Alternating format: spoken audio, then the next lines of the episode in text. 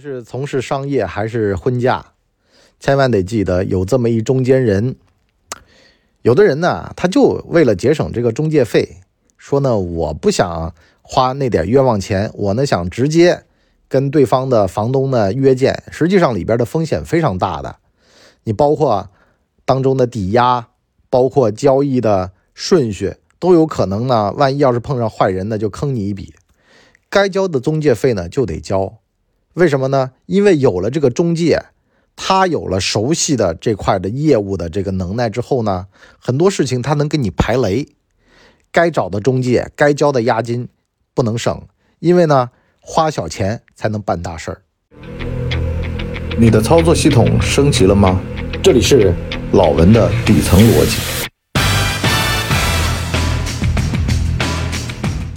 老文的底层逻辑。找人呢，要找知根知底儿的。前段时间呢，有个哥们儿，他开工厂，完了呢，跟我讲到一个小事儿。他说呢，他原先呢，这个招人呢，觉得付点中介费，因为呢，很多的工种啊，他是有这个工头的，工头带着他们村的人出来，完了呢，有这么一个中间的保障，他们这些人呢，听工头的。起了纠纷，有了问题，工头解决，所以呢免了很多麻烦。但是呢，问题在哪儿呢？工头带的人呢，成本会比较高一点。他呢想另辟蹊径，越过工头这层，自个儿找独立的人，这样不是能省点钱吗？前段时间呢，就来了一小伙儿。他刚开始觉得吧，这小伙儿呢跟工头带的人呢有点区别，后来想想呢也正常。啊，普通人嘛，对吧？又不是一个村的。那能干活就行吗？我要的是一双一手，又不是一个人啊！这是原来亨利·福特说的。那根据某部电影，亨利·福特也不是什么好东西啊。所以呢，这哥们呢也相信这种资本家的话，他觉得反正嗜血嘛，资本嘛，对不对？哪便宜哪儿去，挺好。哪知道呢？没几天出事儿了啊！把别人呢从。四米高的一个垫儿推下来，幸亏呢那哥们没领饭盒，要不然呢就得吃官司了。他赶紧啊把这人给处理掉，把这事儿给平了之后呢，他转过头来说啊还得找工头，就跟现在很多公司啊他签劳务外包的这种协议找人一样的。为什么呢？根本的问题啊就在于落差。有哥们儿啊，他这个相亲。完了呢，问我的意见。我说啊，你相亲归相亲啊，有一中间人。我说中间人呢，你也别说这个太差啊。有的你们单位的保洁啊，你们单位的司机给你介绍啊，我说介绍的社会层次啊，跟他会差不多。我说这不是咱们嫌贫爱富啊，咱们只是说呀，人就是他社会关系的总和嘛，他社会关系就这样。所以呢，我说啊，有的。相亲的对象的介绍你就别去了，那你就找找那些呢社会层次还不错的人给你介绍的，社会层次低的你介绍你就别去了。如果你条件比较要求高的话啊，这个哥们呢后来来感谢我，他说啊，博叔啊太对了，他说我妈的那些工友啊什么的介绍过来都是歪瓜裂枣的，后来呢我家呢有一表叔做生意非常成功，他给我介绍一个姑娘不错。我说啊，其实啊，第二层原因我没好意思跟你说。我说，如果自由恋爱啊，它就意味着一个问题：不知根不知底儿，没有中间人做担保。那么结果是什么呢？会出现有一种问题，就这是我们家老家早年发生的啊，就是早年他们很喜欢去外地买媳妇儿，本地讨老婆贵啊，因为里边有很多的成本嘛。可是呢，就跟那个工厂找一个独立工一样的。你如果说到外地买个老婆，那便宜嘛？当年呢，都跑浙江这北边有一个地方啊，这地方咱们现在不敢说。买老婆，买了老婆呢，在家里面待着生孩子嘛，生完孩子都跑了。哎，好奇怪啊，为什么呢？没有中间人，你也不知根不知底儿，文化不一样。好了，到我们这辈儿了，有哥们呢跑到日本留学。日本留学打工的时候呢，认识一个东北姑娘，俩人呢也结婚好了，带回老家啊过日子了。这个哥们儿呢，他妈呢比较强势，见天的，因为东北姑娘嘛不会温州话，就觉得老太太呢嘴巴碎，在那背后说她坏话。这人性很有意思的啊！你如果是一个蔫儿蛋呢，你上头肯定有一个这个强势的妈，所以呢会是个妈宝。妈宝碰上强势的老婆，婆媳问题就严重了。因为这软的人会找硬的，硬的女的会生软的男的。好了，这俩就杠上了，杠上了，后来离婚啊。这个。那哥们儿就跟我在聊这个事儿，我说啊，其实问题在哪儿呢？没有中间担保机制，重要的问题在于不知根不知底儿。我说中间人介绍人的作用是什么呢？根底儿。什么叫根底儿呢？爹妈怎么地？他人怎么地？他的情况怎么地？有的时候呢，你不知道的，可是呢，中间人跟他们家是世交，看得门儿清。完了呢，他也得考虑的。是吧？到时候万一中间出点什么情况，要找他扯皮的呀。咱们江浙还有一个，就是这种猪头啊，所谓的就是要给一大笔中介费的这么一个传统的。给了钱，那你收了这个钱的话，你就要担责任了呀，是吧？咱们这还有聘书这个说法的，上面会写上介绍人叫什么名字啊，所谓的媒人嘛。所以呢，就能够免掉很大一部分的问题。所以呢，我在这儿啊也得跟各位讲，我说你必须啊，无论是交朋友还是怎么地，根底儿非常重要。要么就是有这个担保机制，有这么一个工头，一个介绍人，那么出了问题，你能找到这么一个人，那么这个事儿还是能干的。那换个说法来说，你就比如说像做生意，你要跟人合伙。那你就得想好了，你撬不撬得住对方，就跟咱们下象棋一样的是吧？马后压着炮，你敢来，我马后压着你的炮呢。啊，就很多时候你就得这样，炮旁边压着马，哈，你吃我的炮，我就打你。就是很多时候你必须得有这么一个后招，如果没有后招，这事儿就没法玩。用你博叔专业的术语来说的话，这事儿必须得是个闭环。就只有有这么一个闭环，那人家才会，也就是有这么一个后手，人家想想这哥们儿有后手的，算了。所以呢，无论是招工也好，创业、婚姻，有没有这么一个压着的款儿非常重要，押金。所以说嘛，古代他们这个秦国啊，嬴政哪来的质子？质子就是压着的人。啊，你必须得有这个担保机制存在。这银行之前不是马云批评吗？银行当铺思维吗？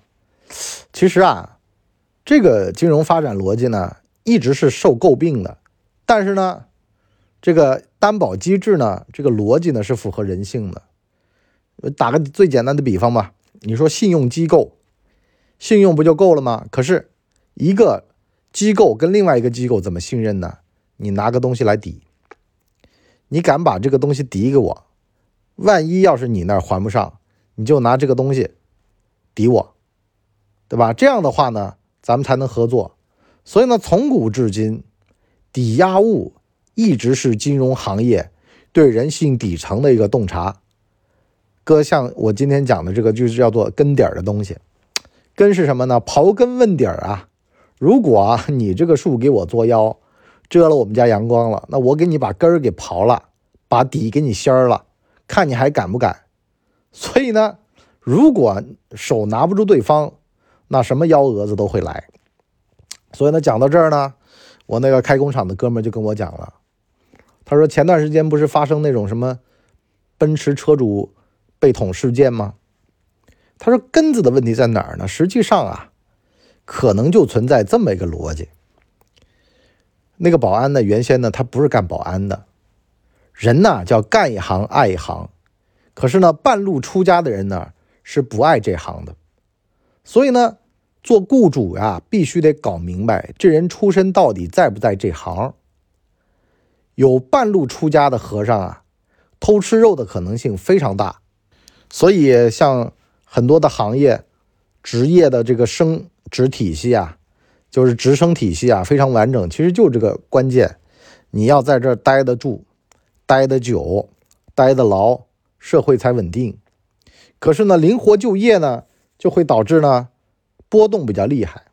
有的人啊，当中发了点财，或者呢是这个得了点便宜，完了呢中间发了财，可是呢财没守住。那像一些灵活就业行业，就很容易把人沉淀到这儿来。比如说这个开滴滴呀、跑外卖呀、当保安啊等等的。你说这是本分人吧，倒也无所谓。可是呢，沉淀的行业啊，这里面就很容易出现这种干一行不爱一行的情况，是吧？好逸恶劳的这个可能性就非常高了。有的人就说了，那这个也有可能就是这人本性的问题。我说啊，其实我一直跟各位讲啊，要从善者而这个交交往啊，其实根本的问题在哪儿呢？很多人呢，他根本上啊都觉得自个儿呢是运气问题。一个人他觉得自个儿的成功是运气问题，这个人非常明智；一个人觉得自个儿的失败是运气问题，这人是个糊涂蛋。可是呢，糊涂蛋他从来不觉得自个儿糊涂，明白人也不一定就一直能明白。所以呢，这个世界就非常有意思。你不要以为那些兜里面有两个糟钱的，这人要倒霉了，可能比。糊涂蛋还糊涂，原先时代给的红利花完了，身上呢又没有长物，也没有啥本事，可是总觉得心气儿还特别高。这会儿呢，远远的开过来一辆奔驰，那人的嘴巴还不干净，越想越气。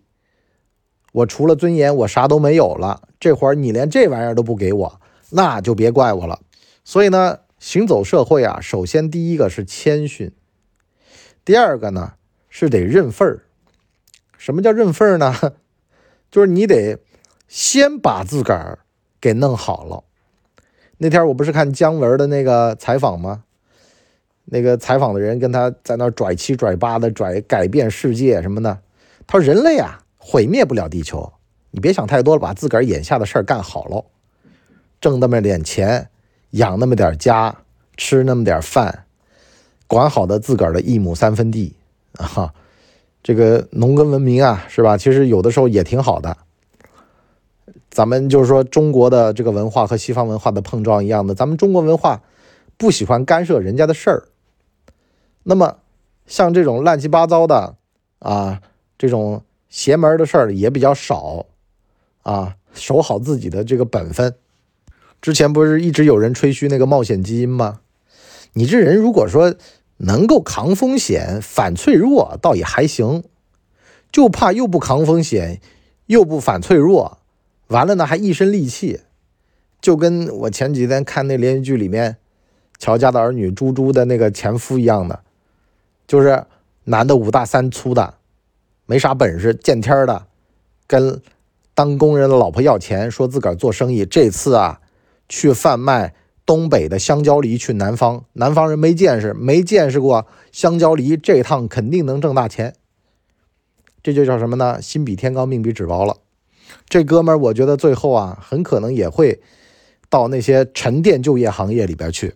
所以呢，如果你是我们的老听友，你是小年轻儿的话呢，我就劝你找一门有手艺的行当，好好的去练手艺，争取老了不至于去灵活就业行业。如果你是一个中年人，你年纪还挺大了，那么我劝你呢，守好你自个儿的一亩三分地，也别觉得时间晚，多大去努力都不晚。如果你是个年纪大的人呢，我劝你在子女的婚嫁上呀，在这个招人上面啊，选下属方面啊，你必须得找到这么一个抵押者或抵押物，有担保机制。那这个逻辑呢？细讲呢，我们放在我们的下半集。好了，我们今天就先聊到这儿，我们下半集再见，拜拜。大家呢，请给我们的专辑点五星好评啊，这样的话呢，我们才能够到首页去迎接更多的朋友来光临。